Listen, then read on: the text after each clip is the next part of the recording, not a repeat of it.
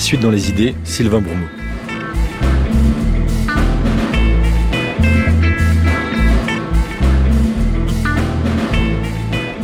Ce vendredi, le Premier ministre Gabriel Attal a annoncé l'extension du RSA sous condition à de nouveaux territoires. Ce sont désormais la moitié des départements français qui sont concernés par cette mesure avant sa généralisation totale annoncée pour 2025. Les bénéficiaires du RSA sont donc invités à réaliser 15 à 20 heures de formation, de stage, d'insertion en contrepartie de l'allocation. Cette actualité est l'occasion de reposer des questions classique. La collectivité doit-elle verser de l'argent aux personnes sans revenus et ne doit-elle le faire qu'à certaines conditions? Eh bien, les économistes ont pris l'habitude de s'arroger euh, les réponses à ces interrogations, mais tous ne le font pas de la même manière et certains sont particulièrement euh, inspirés d'enrichir l'économie de la pauvreté en y ajoutant une réflexion euh, plus large, notamment en termes de théorie politique. C'est le cas de Guillaume Allègre. Il est cette semaine l'invité de la suite dans les idées.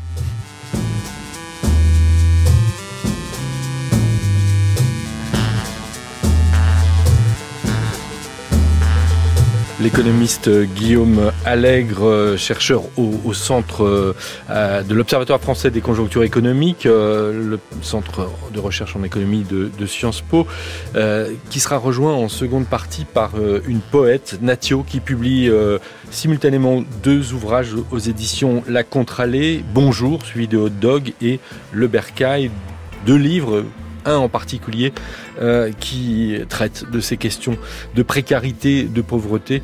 On, on s'en rendra compte dans la deuxième partie de l'émission. Bonjour Guillaume Allègre. Bonjour Sylvain Bourmeau. Vous êtes euh, donc, euh, je le disais, économiste, mais vous publiez aux presses universitaires de France un, un livre qui est certes un livre d'économie, mais, mais aussi, euh, j'en disais euh, un mot, un livre de, de théorie euh, politique à certains égards. C'est pas tout à fait un hasard. Vous aviez co-dirigé avec Philippe von Parijs un, un, livre sur la question du revenu universel, qui lui est, est plutôt un philosophe de, de, la politique.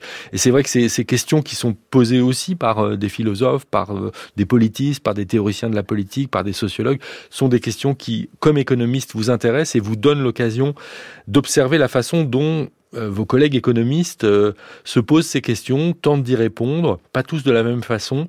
Et donc ce livre, au fond, euh, à la fois apporte beaucoup de choses sur la question de la pauvreté, mais aussi l'occasion d'une réflexion sur ce que peut et ce que doit la science économique, d'une certaine manière.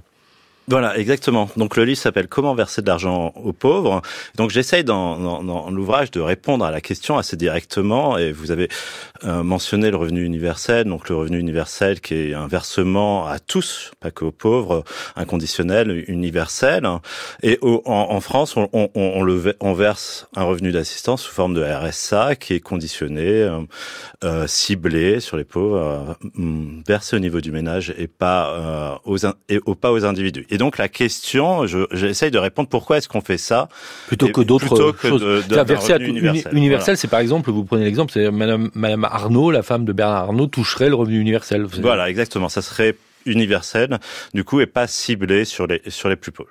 Donc, j'essaye de répondre à cette question pratique de mm, aussi de pourquoi est-ce que euh, on, on, on, le verse comme ça et, et, finalement tous les pays qui ont des revenus d'assistance le versent comme ça, c'est-à-dire de façon euh, ciblée, euh, euh, familialisée, sous condition et sous condition.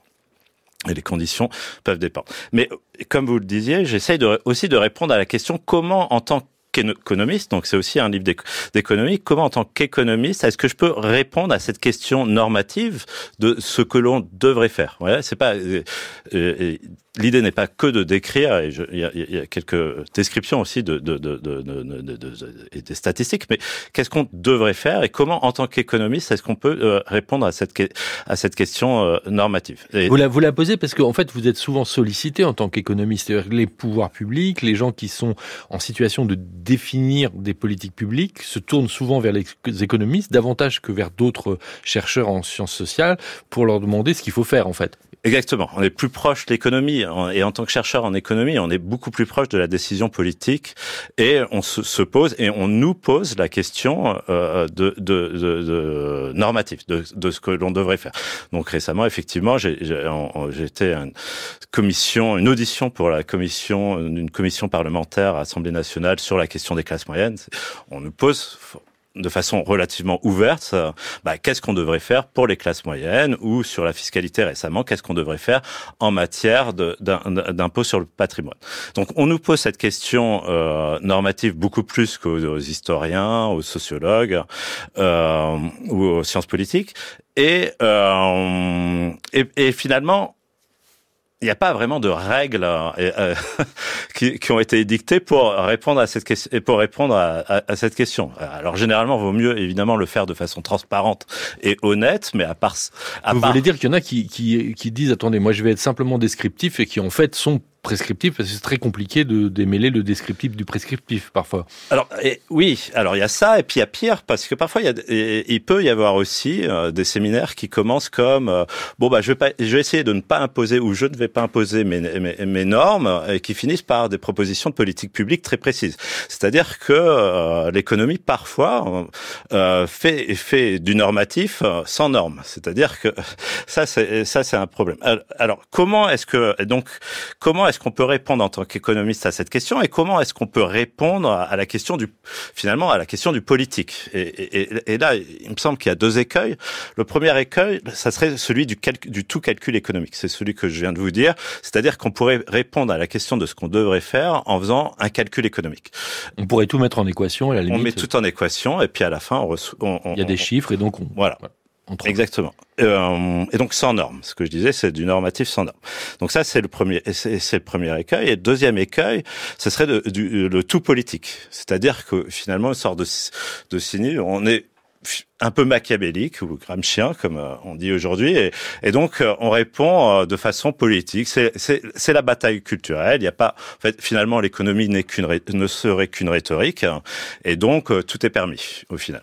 Et entre les deux je pense que entre le calcul politique et le calcul économique, je pense qu'il faut, en tant qu'économiste, on doit arguer par, l'équité et par la justice au sens de Rawls.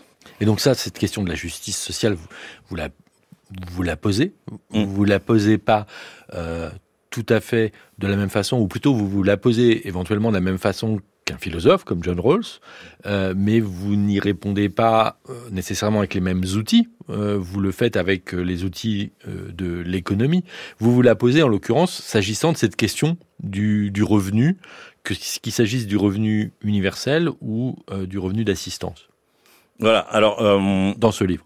Exactement.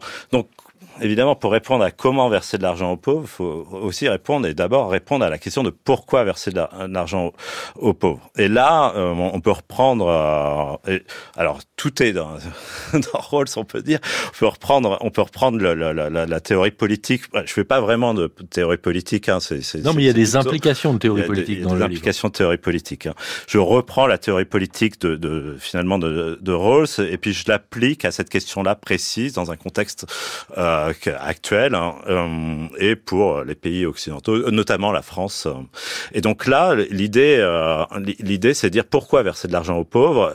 Eh ben parce que et, ça, c'est une réponse que je reprendrai à Dominique Méda aussi. Elle a dit récemment, bah parce qu'on fait société, parce qu'on fait société et parce que euh, et donc et parce que comme on fait société, ben on doit prendre soin de, tout le monde dans, la société. Je pense que ça, c'est une réponse qui est, qui est, qui est, qui est, qui est euh, finalement la plus commune. C'est-à-dire qu'il faut partir, l'idée quand je dis qu'il faut arguer du point de vue de la justice, c'est-à-dire qu'il faut partir de euh, sentiments de justice qui sont relativement communs. Et la raison pour laquelle on, on, on, on verse en France un revenu d'assistance, c'est justement euh, pour donner une assistance aux pauvres. Voilà. Et donc c'est pour ça, c'est pour reprendre un petit peu, pour euh, mener un petit peu l'argument la, la, jusqu'au bout, c'est pour ça que si on dit c'est fait parce qu'on fait société ou pour des questions d'assistance, alors là, la question du revenu universel est un petit peu plus difficile euh, à, à, à, défendre. Un revenu qui serait égal, parce que comme vous l'avez dit euh, en, en, en, introduction, on la donnerait aussi à la femme de Bernard Arnault. Et donc là, euh, effectivement, l'intuition, c'est que euh, ça, pose problème. Alors, on partait, je commençais cette émission avec l'actualité, puisque le Premier ministre a annoncé la poursuite au fond d'une expérimentation sur l'élargissement qui concerne le RSA. Peut-être ce serait bien pour comprendre la logique politique qui préside à cette réforme qui est testée et qui a vocation à être généralisée, qu'on remette ça en perspective historique et vous le, faites dans votre livre, vous, nous permettez de, comprendre au fond ce que c'est que le RSA, la philosophie qui sous-tend euh, ce revenu euh, et qui est la suite du RMI. Le RMI a été euh, un moment politique euh, important. On sait que c'est le gouvernement de Michel Rocard qui, qui l'a mis en place à la fin des années 80, au début des années 90. Fin des années 80. C'est voté en 88, décembre 88. mais en place en 89. Voilà. Et, et euh, donc ça, c'est un, un, moment euh, politiquement euh, important parce que c'est la première fois qu'on a affaire à un, un revenu de ce type-là. Oui, voilà. Et en France, parce en France, en France, bien sûr. On, on, on, est parmi les, les, les derniers à, à, à l'avoir mis en, œuvre. Oui. Un, un, revenu minimum pour les personnages actifs. Hein. Il y avait euh, d'abord... Euh, il y avait le minimum vieillesse qui voilà, existait. il y avait le minimum vieillesse et aussi l'allocation adulte handicapé. Donc on retrouve aussi, parce que euh, parler du RSA, qu'on renforce la conditionnalité, aussi le, le, le, montant de base du RSA relativement au salaire et au SMIC a, a, a beaucoup baissé depuis une quinzaine d'années, ce qui n'est pas le cas pour l'allocation adulte handicapé et le minimum vieillesse qui ont été revalorisés de façon plus dynamique que, que, que, que le RSA. Et donc on, on retrouve un petit peu euh, bah, le, le, la, la, distinction assez classique entre les pauvres méritants, donc ceux à qui on a donné avant et qu'aujourd'hui on donne à qui on donne plus, hein, à moitié plus, euh, l'allocation adulte handicapé et le, et le minimum vieillesse est moitié plus que, que, que le RSA, que le montant de base du RSA. Et donc on retrouve là cette distinction. Et donc en 88, effectivement, euh, bah là, c'est un grand changement parce que il n'y avait pas ce, ce, ce, ce, minimum en France. On le retrouvait dans, certains, dans les pays libéraux certains pays libéraux euh, euh, et euh, scandinaves, mais dans des pays plus corporatistes, on, on voulait plutôt défendre bah, les corporations, les, les, les, travailleurs, plutôt que, que, que la, pauvreté que la pauvreté d'âge actif directement. Et ce qui est intéressant, c'est que donc en décembre 88, au, lors du, du, du, vote en deuxième lecture à l'Assemblée nationale, il y a une unanimité à ce moment-là. Tous les députés, tous les partis politiques votent. Tous les partis politiques et tous les députés votent en faveur du, du RMI. Et donc, quand on pose la question aux gens et quand on délibère, là, on voit, on a vu aussi la semaine dernière que la délibération c'était important parce que Sénat c'était pas forcément parti pour que une, la, la, la, la, future loi constitutionnelle soit votée. Finalement, après délibération, elle a été votée. Et là, pareil, après délibération, on a, on a retrouvé un, une unanimité euh, sur ce sujet-là. Mais alors, est-ce qu'on peut dire que donc ce moment est assez fondateur, la création du, du RMI à l'initiative de ce gouvernement en recard, mais soutenu par une unanimité euh, au Parlement à mm. l'époque. Euh, est-ce qu'on peut dire que l'histoire de ce revenu minimum depuis, depuis 1988, est l'histoire d'un amenuisement, vous le disiez à la fois amenuisement en termes de niveau euh, de ce revenu, comparé euh, au salaire, au SMIC par exemple, ou comparé à d'autres types de revenus, euh, vieillesse ou adultes handicapés, mais également amenuisement en termes d'augmentation de la con conditionnalité de ce revenu. Et là, on en a une nouvelle illustration avec la réforme qui est en train d'être testée actuellement. Exactement. Il y a, il y a, il y a, il y a les deux aspects. Hein. Euh, à la fois plus d'incitation. Donc il y a deux aspects aux incitations, c'est une baisse du du, du, du, du montant. Du, du montant et aussi la prime d'activité qui est là qui est un petit peu la, la, la carotte, hein, et euh, un renforcement de, de, de, la conditionnalité qui a eu lieu en deux étapes, hein, avec la mise en place du RSA à la place du RMI, donc. À la place du RMI, et puis là maintenant la, la, la, le renforcement de la conditionnalité. De la conditionnalité. Ce qu'il faut voir en, en, 88, c'est que le, le, le rapporteur euh, euh, a vu que et les rapporteurs ont vu que la, la, loi pouvait être votée de façon unanime.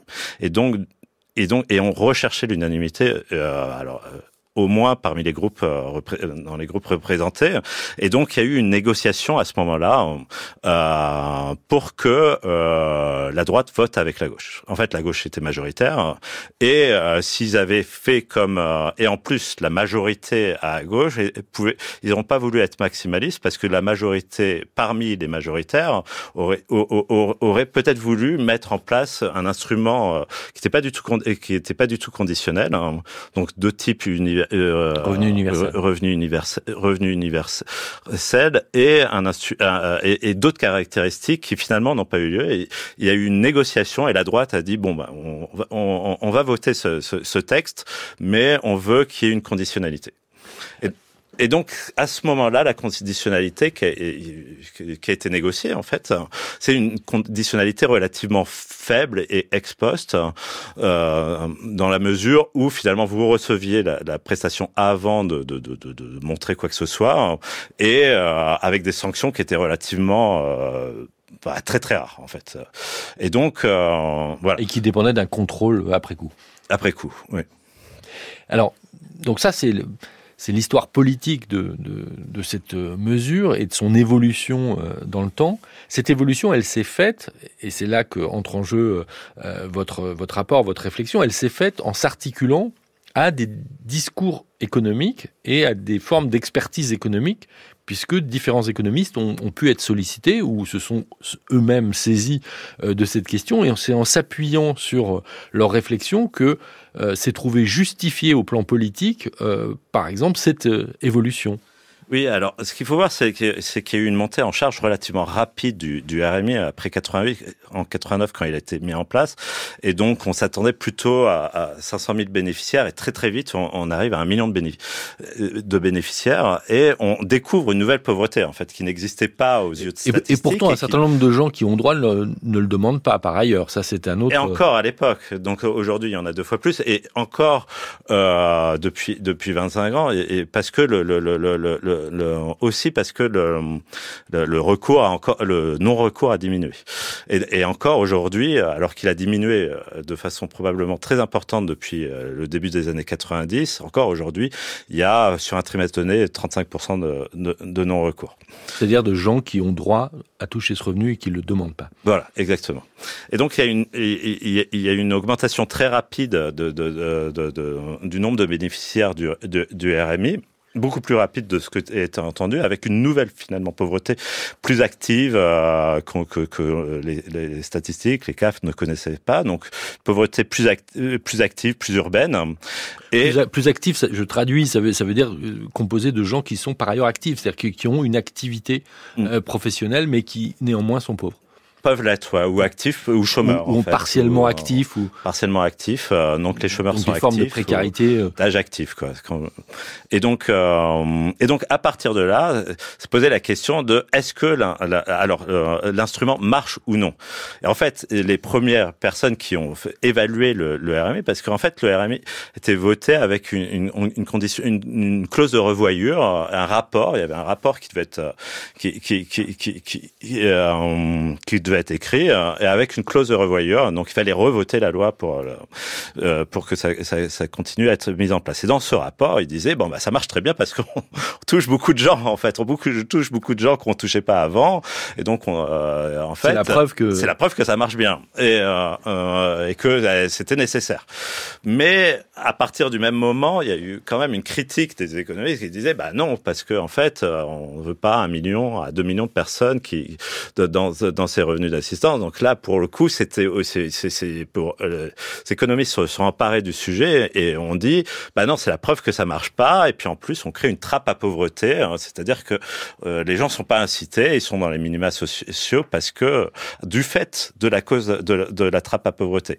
Et alors c'est intéressant parce que le terme trappe à pauvreté. Oui, alors ça c'est un concept qui a, qui a fait Flores, mm. euh, qui a été euh, repris, euh, qui a trouve son origine dans, dans des travaux d'économie, mais dont les usages euh, ont été de plus en plus sauvages en fait. Oui, alors la trappe à pauvreté de, façon origi originelle en fait, et, et, et, et lorsque vous, euh, si vous googlez euh, poverty trap, euh, en, donc en anglais, euh, vous, avez, vous allez toujours avoir ce, ce, ce, ce cette même, même sens, ce même sens. La trappe à pauvreté, c'est les individus ou souvent c'est en économie de, développement des États, en fait, qui n'arrivent pas à sortir de la pauvreté du fait même de leur pauvreté. C'est-à-dire qu'ils n'arrivent pas à investir dans leur éducation, dans leur infrastructure, dans, euh, dans euh, leur santé, dans la santé de, de, de, la population.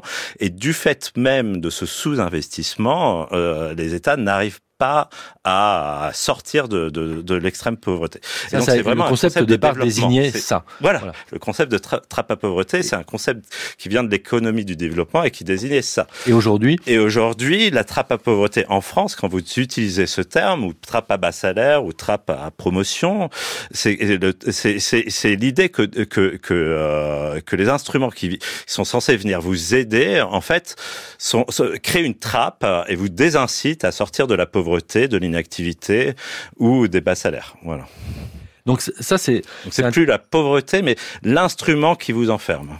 Ça, c'est intéressant euh, du point de vue de, de, la manière dont des concepts qui viennent de, de l'économie euh, se trouvent utilisés par euh, différents types d'acteurs sociaux, des responsables politiques, des journalistes, euh, des gens qui travaillent dans des associations, pour finalement euh, bouger.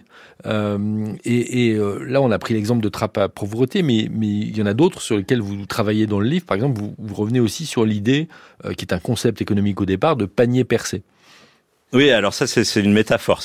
C'est la métaphore de Kuhn qui dit voilà, vous avez deux familles, s'il y en a une qui qui, qui veut aider l'autre, eh ben il faut qu'elle prenne qu'elle prenne l'eau et, qu'elle aille d'un foyer à l'autre. Mais sauf que ce panier il est percé, c'est-à-dire que l'aide, hein, euh, alors donc voilà, c'est c'est un petit peu la rhétorique de la contre-productivité, hein, Hirschman qui est de de de de, de, de l'effet pervers. Et donc là il y a, il y a un autre effet. Donc euh, le panier est percé et donc la la, la, la, famille qui va recevoir ce panier euh, euh, aura beaucoup moins que ce qu'il y avait au départ. Voilà, il y aura une perte. Et donc là, c'est cette métaphore est utilisée pour euh, pour un petit peu euh, voilà comme métaphore du modèle de, de, de redistribution et de désincitation. Euh, alors la, métaphore en fait est assez mauvaise parce que l'eau, euh, lorsque le panier est percé, l'eau elle tombe dans, elle, elle, tombe, elle tombe par terre, alors que euh, si vous êtes désincité, c'est vous qui faites le choix. Euh, bah là, du coup, de la pauvreté, quoi. Si certaines personnes font le choix de la pauvreté, ou en tout cas de l'inactivité. Et donc, la métaphore déjà est pas est, est, est, est pas très bonne. Et en plus, mais on peut regarder effectivement. Euh, alors il y a deux problèmes dans cette dans, dans, dans cette métaphore. C'est que premièrement, elle décrit assez mal ce qui se passe. C'est-à-dire que les gens qui sont dans la pauvreté, en règle générale, c'est pas des gens qui ont choisi de pas travailler, c'est des gens qui ont des obstacles en termes de santé, de formation, de, de, de, de logement, de mobilité. Et donc, et donc euh, les questions d'offres de travail qui existent, hein, ces, questions peuvent exister, mais elles, elles décrivent qu'une petite partie du problème. Et en plus, si vous euh, après l'idée c'est de dire bah voilà on va trouver un optimal entre euh, redistribuer et pas trop désinciter. Mais donc l'idée c'est l'idée serait de dire que mais si on redistribue mais on redistribue quand même à des gens qui ont fait le choix de pas travailler. Et, et, là évidemment c'est c'est vraiment la plus mauvaise raison de de, de, de défendre la redistribution finalement. Alors Guillaume Allègre, je, je, le disais tout à l'heure, vous êtes économiste euh, et vous travaillez comme un économiste, mais vous avez un regard qui peut être euh, euh, assez critique, réflexif sur la manière dont les économistes sont sollicités comme experts, ce qui vous empêche pas, on va y venir d'ailleurs, de vous-même de proposer quelque chose à la fin, à la fin du livre.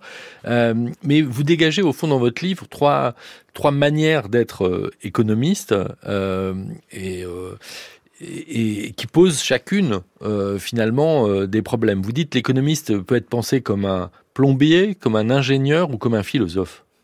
Voilà, donc plombier, c'est c'est c'est le commentaire d'Esther Duflo. Ouais qui dit euh, se revendique euh, économiste comme économiste comme plombier. Euh, et donc qu'elle veut régler les problèmes, euh, voilà, les micro problèmes. L'économiste doit connaître euh, doit doit connaître les tuyaux. Donc faut connaître les tuyaux. Et effectivement, ça c'est une réponse aussi à une, à une, dérive de l'économie entre les années 50 et les années 90 d'une économie qui est très théorique. Et le problème de l'économie très, très théorique, c'est bon, déjà c'est qu'elle est déconnectée. Bah évidemment, ouais et que les questions d'inégalité et de pauvreté, ils sont peu... Passe à, la trappe, son mauvais ouais, voilà, passe à la trappe. Ils sont peu traités parce que dans un modèle théorique, euh, bah, souvent il n'y a pas d'inégalité si vous avez un agent représentatif. Euh, et donc dans ces modèles théoriques, il n'y a, pas d'inégalité. Et, puis, et, dans ces modèles théoriques, il n'y a que des comportements économiques. Et finalement, la pauvreté est, est, assez peu une question économique au sens restreint du, du, du terme des comportements. C'est-à-dire que c'est pas un choix. Donc si vous pensez que l'économie est une science comportementale et que c'est et que euh, et que finalement les, les, les pauvres euh, choisissent d'être pauvres, bah là vous n'allez pas décrire la réalité, donc ça va pas marcher. Donc Esther Duflo, c'est un peu en réaction à ce, à ce discours. Voilà, donc il y a un tournant empirique au, début des années 2000. Donc Esther Duflo, mais il y a aussi David Card qui qui qui qui qui, qui euh, lui va regarder ce qui se passe lorsqu'on augmente le, salaire minimum euh, dans un État et pas dans l'autre juste à côté, et donc qui montre que finalement même dans l'État où on l'a augmenté, ça a augmenté l'emploi et donc que le SMIC peut pas est pas forcément forcément euh, contre, euh, enfin, pas forcément contre-productif en termes d'emploi. Il peut y avoir euh, à la fois moins d'inégalités et plus et, plus d'emplois. Donc on n'est pas dans une frontière de, de possibilités entre emploi ou d'arbitrage indépassable entre plus d'emplois et, et, et, et, moins d'inégalités. Donc voilà. Donc c'est ça. L'idée, c'est d'aller regarder un peu de façon plus empirique, à la fois de façon plus empirique et en connaissant, et en connaissant effectivement les, mécanismes et ce qui se passe réellement sur, sur le terrain. Donc ça, c'est l'économiste comme euh, plombier et qui s'oppose finalement à l'économiste comme ingénieur ou mathématicien dans la vieille tradition de, de, de, de, de l'économie qui veut, euh, qui se veut comme une science euh, naturelle en fait. Ça, c'est un peu ce que vous décriviez comme ce à quoi a répondu l'économie empirique euh, développée par Esther Duflo. C'est-à-dire, mais ça ne veut pas dire que cette économie-là, qui existait dans les années 50-60, s'est arrêtée, euh, bien au contraire. C'est-à-dire que cette ambition mm. d'une science économique euh, globale, totale, elle mm. continue d'être assez puissante et elle a des représentants aujourd'hui fameux. Voilà. Et alors, donc, économie comme euh, plombier, économie comme ingénieur, et après aussi économie comme philosophe. Et donc, euh, là, c'est dans la tradition, c'est une autre tradition, hein, donc euh, d'Adam Smith à Amartya Sen, hein, par exemple, c'est des économistes qui sont à la fois, enfin, qui sont pour Adam Smith et un certain nombre d'économistes britanniques à, l'époque, qui sont dans des, départements de, philosophie, en fait. à l'époque, il n'y avait pas tant de différence que ça entre ces disciplines, il y avait moins de différenciation euh, entre les savoirs. Voilà. Mais, mais c'est vrai qu'Amartya Sen, que j'ai eu le plaisir de recevoir dans cette émission, euh, est, est, à la fois philosophe et économiste et pour, mm. a poursuivi cette tradition avec des concepts comme capacité, par exemple. Exactement. Et donc, ce que je dis, c'est que si on veut faire de l'économie normative, euh, il faut à la fois poser et répondre finalement à la question du, du, du pourquoi, et donc être un peu philosophe moraliste. Il faut aussi bah, connaître les tuyaux donc être plombier, mais aussi savoir faire le calcul et donc être ingénieur également. Donc il faut mêler ces trois, ces, ces, ces, trois aspects pour répondre à la question euh, normative du, du, du comment en fait. Et pour bien être conscient du fait qu'on qu'on est à la fois descriptif et normatif, quoi qu'il arrive en fait. Ça c'est mm. extrêmement euh, important et vous vous dérobez pas. Euh, je, je l'annonçais Guillaume Allègre dans dans ce livre puisque euh, vous le terminez cette cette enquête sur la, la, la question de, des revenus du revenu minimum ou du revenu universel il y a aussi euh, l'aspect de savoir si ce revenu doit être versé à une personne ou à un foyer. C'est très important parce que là, il y a des dimensions féministes qui sont venues euh, enrichir la réflexion sur, euh, sur ces questions-là. Vous citez les travaux de Nancy Fraser en particulier. Mais à la fin de votre livre, vous, vous proposez quelque chose.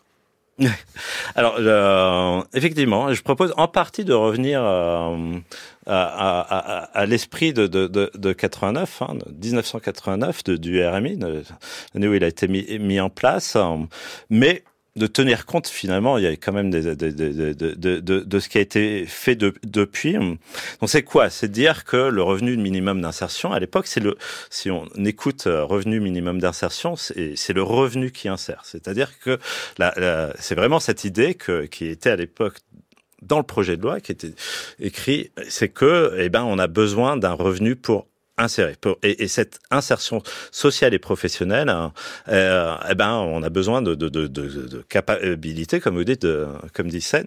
Et, et donc, euh, l'idée que c'est la pauvreté qui, qui, qui, elle-même, qui crée sa propre trappe, hein, eh ben, voilà, ça c'est une manière de sortir de la trappe. Voilà. C'est-à-dire le, le, simple fait de donner de l'argent déjà va, euh, c'est le pari qui est fait par cette mesure, permettre à des gens euh, de trouver des solutions pour sortir de cette situation. Voilà. Et en tout cas, ils seront mieux. Parce que finalement, c'est l'idée, c'est que c'est aussi ça. Il n'y a pas de contre-productivité à, à, leur donner, euh, à, à, à, leur donner plus. Donc ça, c'était la philosophie du RMI. Donc ça, c'est la philosophie du RMI.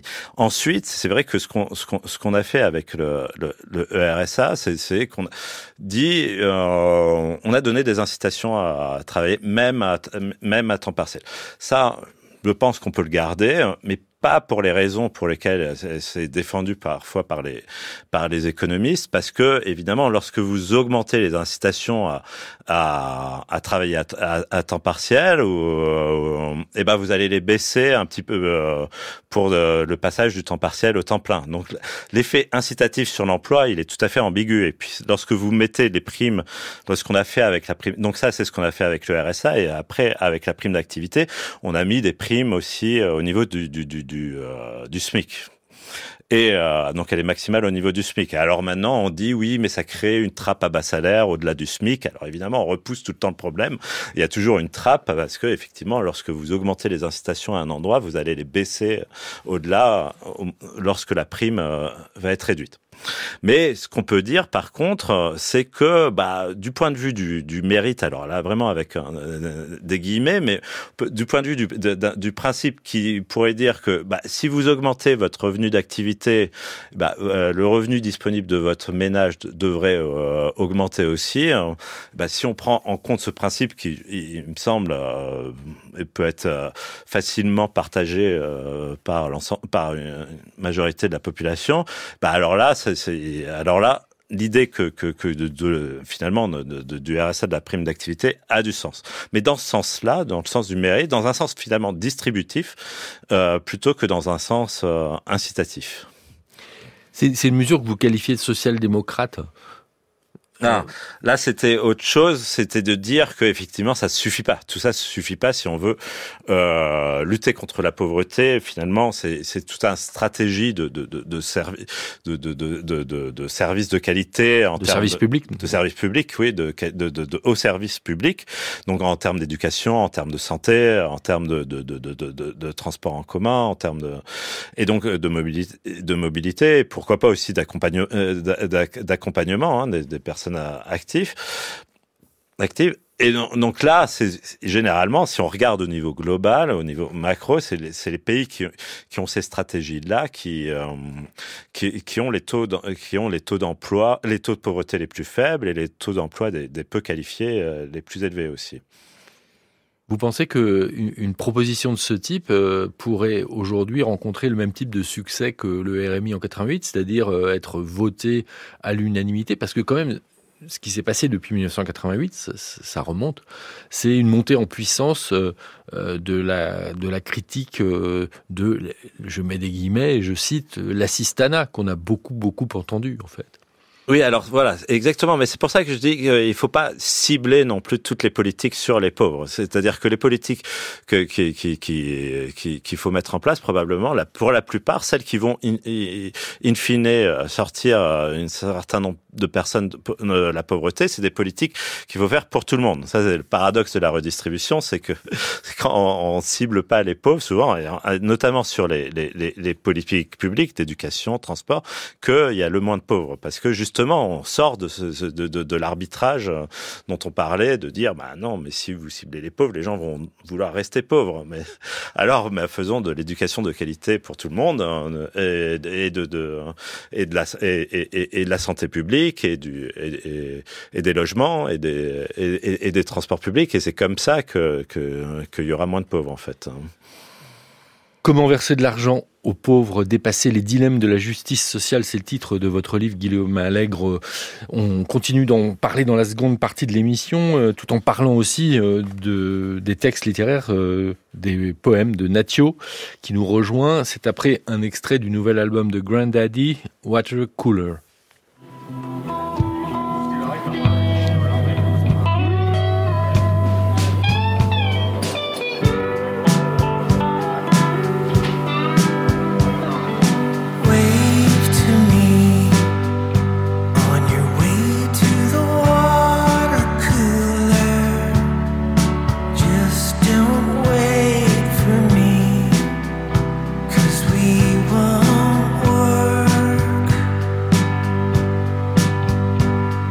this way.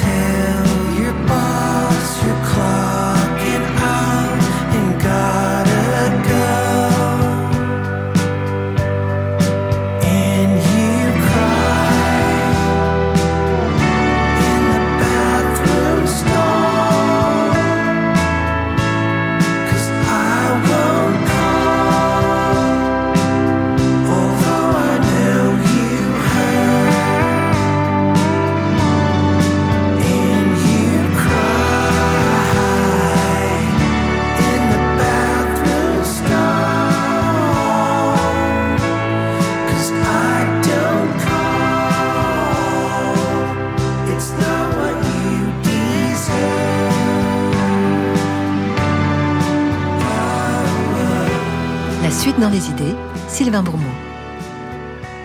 On parle de pauvreté aujourd'hui la suite dans les idées. comme le veut l'émission, on aborde la question à travers la création artistique. Et en cherchant, je me suis fait la réflexion qu'il y avait assez peu d'œuvres au fond autour de, de, cette question euh, ces dernières années, alors qu'elle a été à l'origine de, de, grands livres de Robert McLean Wilson, de William Vollman, euh, des enquêtes littéraires sur la, sur la pauvreté. Alors certes, on a reçu à la suite dans les idées il y a quelques mois maintenant euh, Hervé pour un, un texte impressionnant d'un SDF, d'un journal, euh, mais c'est assez rare. Mais les choses euh, tombent bien. Euh, actualité euh, éditoriale, deux livres paraissent coup sur coup aux éditions de la Contralée, signé Natio. Bonjour. Bonjour. Vous êtes poète et vous publiez donc à la Contralée, qui, est, qui était déjà votre éditeur, ces, ces deux volumes qui, dont l'un en particulier, Bonjour suivi de Hot Dog, résonne très fort avec, avec ce dont on a parlé depuis le début de l'émission. Oui, tout à fait. Alors, je ne me suis pas euh, situe pas tout à fait au même endroit de ce qui a été dit, euh, même si c'est très intéressant et, et ça porte à réflexion. Euh, J'ai quand même noté des mots euh, trappe à pauvreté, mérite, et voilà, sur lesquels il faut réfléchir. Mais je travaille davantage en fait sur le regard que l'on porte sur les pauvres. Sur l'invisibilisation, enfin disons l'invisibilité, voire la transparence de leur état. Et c'est même flagrant dans la société, voire choquant. et c'est ce que je questionne dans ces deux textes-là. bonjour et hot dog. Invisibilité, y compris littéraire, je le disais, il n'y a pas tant que ça d'écrivains qui se saisissent de la question en ce moment. Oui, ben euh, j'ai euh, j'ai donc ces textes ont été portés euh, à la scène euh, donc avec les protagonistes hein, donc pour Hot Dog avec des femmes SDF et pour Bonjour avec des femmes de ménage. Et c'est vrai que bon on a pas mal joué euh, parce que j'ai été très soutenue, mais euh, on reçoit très vite euh, ce regard euh, de c'est pas très porteur la pauvreté, ça n'intéresse pas forcément, euh, voilà, il faut des, des, choses joyeuses, alors que dans ces textes il y a aussi de la joie parce que ces gens-là sont aussi joyeux, ils ne sont pas des malheureux, ils sont plutôt des malchanceux en fait, et c'est ce sur quoi je voulais revenir quand on parlait de ce RSA avec conditionnalité. Euh, c'est à mon avis ne pas prendre en compte en fait la vulnérabilité de certains qui ont fait euh, enfin on est dans une société je pense où on n'a pas forcément droit à l'erreur et donc certains tombent.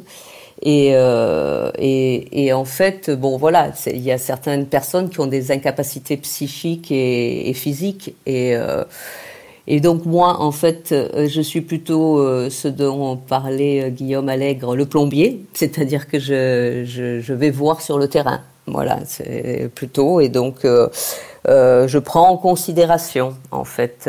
Voilà, c'est plutôt, te, voilà, me tendre, tendre la main par solidarité, mettre ma pratique d'écriture, en fait, au service d'une attention, d'une écoute aux autres, voilà, d'une considération. Vous pourriez nous lire euh, un extrait de Bonjour? Avec plaisir. euh, donc je lis le début. Je m'appelle éponge, ponge, ponce, pense, pende, bande, bonde, boude, bouge, bouche, boucha, bouchera. Je m'appelle Bouchera. Je suis femme de ménage. Quand je travaille, je disparais. Pas la peine que je fasse des signes, avec la main, avec les dents, le sourire, pas la peine. On ne me voit pas. On regarde mon travail, mais pas moi. Je peux croiser des gens toute la journée, mais eux ne me croisent pas. Personne ne me voit, sauf les enfants. Mais il faut qu'ils soient des tout petits. Les tout petits me voient. Sinon, non, on ne me voit pas. Nettoyer chez les autres, voilà. Nettoyer les miettes des autres, voilà tous ces petits déchets qu'ils laissent derrière eux en foutoir, en vrac, à l'abandon, pour moi, que je ramasse, je range, je nettoie, je rends net, quoi, je nette toi. Toi et tes déchets que tu laisses derrière toi, je nette toi. Voilà. Femme de ménage, on le dit plus. Pourquoi? Je sais pas. On dit agent d'entretien. Pourquoi? Je sais pas. Agent, c'est pas terrible. Ça fait penser à un homme et à un flic, à un homme flic. Monsieur l'agent. Alors pourquoi ça a changé? Je sais pas. On veut nous faire croire. On veut nous voiler la face. On veut nous cacher derrière des mots qui sont les leurs, pas les nôtres. Le soir, la fatigue, ça tombe. Là, comme ça tombe. Partout, ça tombe, comme des bombes. Sur toutes les parties du corps, ça tombe. Et tous les soirs, c'est la même chose, ça tombe. Mais ça ne fait pas de bruit, comme les bombes. Le bruit de la fatigue n'existe pas. La fatigue est silencieuse. Elle tombe en silence, comme une bombe, sans le bruit. Guillaume Allègre, on, on est loin des chiffres des économistes. Oui, exactement. Ouais. Non, c'est très beau. Et euh, ce que je veux dire, c'est que la, la poésie, c'est, c'est, c'est, ça, ça nous montre ce qui est finalement devant nous, quoi, et que qui, qui c'est pas l'invisible, c'est l'inregardé ou l'inregardable, alors que l'économie, finalement, c'est c'est très différent. C'est la science de l'invisible, c'est la main invisible qui, qui va faire que euh, bah, le marché va, va, vous, va, vous faire votre pain et, et, et, et, euh, votre steak. Hein. Euh, et donc, c'est vraiment deux disciplines qui sont complètement orthogonales, on va dire. Natio, c'est vrai que plus que l'invisible, c'est le non-vu, c'est ce qu'on ne veut pas voir en fait, parce que vous le dites, les tout petits, eux, ils voient avant d'être euh, socialisés, à ne pas voir. Voilà, tout à fait. Cette histoire des tout petits, c'était pour dire que, voilà, euh, avant d'être dans un cadre, dans une norme qui fait que euh, ben, on, ne veut plus voir ces personnes-là, on peut les voir quand on est tout petit. Et la poésie, c'est souvent à travers ces yeux-là qu'elle est faite en fait, celle des enfants. C'est euh, regarder euh, euh, de très loin, de très haut en fait. on est éclairé par la poésie pour voir d'un autre endroit. Voilà, c'est une autre vision effectivement que l'économie.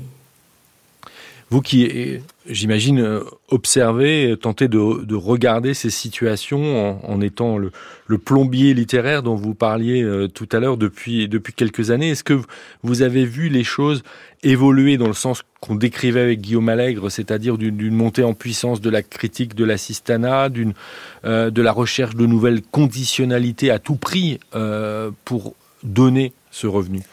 Oui, mais on, le voit, on le voit tous, puisqu'il y a de plus en plus de, gens sans domicile, les restos du cœur ne s'en sortent pas. Euh, on voit que, la société demande beaucoup à des gens qui ne, peuvent pas donner, en fait, euh, qui ne peuvent pas avoir le mérite d'un salaire euh, universel, enfin, de, du RSA.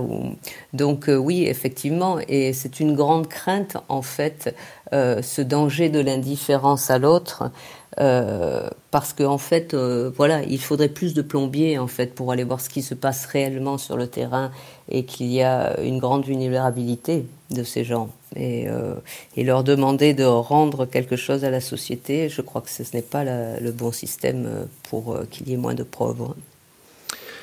Davantage de plombiers, mais aussi de gens qui, comme Natio, Guillaume Allègre, donnent à voir ces réalités sociales. Vous parliez tout à l'heure au début de l'émission de de la bataille euh, culturelle. Au fond, ce qui est en jeu, c'est aussi la question de la représentation de la pauvreté. Représentation qui ne peut pas être simplement le fait de, statistiques ou de mesures euh, chiffrées. Mais peut l'être aussi. Elle peut l'être aussi. il, faut, il faut multiplier les mesures, en fait, c'est les représentations. Ces disciplines. Mais effectivement, il faut, il faut aussi dans la, dans, dans, dans, la discipline économique aussi plus de pluralité de gens qui viennent de d'un de, de, de, petit peu partout et qui vont venir apporter plus de points de vue. Parce que effectivement le point de vue il est il est il est, il est souvent assez uniforme mais euh, voilà. Davantage de pluralisme. Merci euh, merci Natio. Je rappelle euh, les titres de ces deux livres qui paraissent en ce moment. Bonjour suivi de Hot Dog et puis Le Bercail les deux donc publiés aux éditions La Contralée euh, et puis Guillaume Allègre, Comment verser de l'argent aux pauvres, dépasser les dilemmes de la justice euh, sociale, un livre qui paraît aux presses universitaires de France. Vous trouvez les références bibliographiques euh, de ces trois ouvrages sur la page de la suite dans les idées, une page où vous pouvez écouter l'émission et vous abonner au podcast.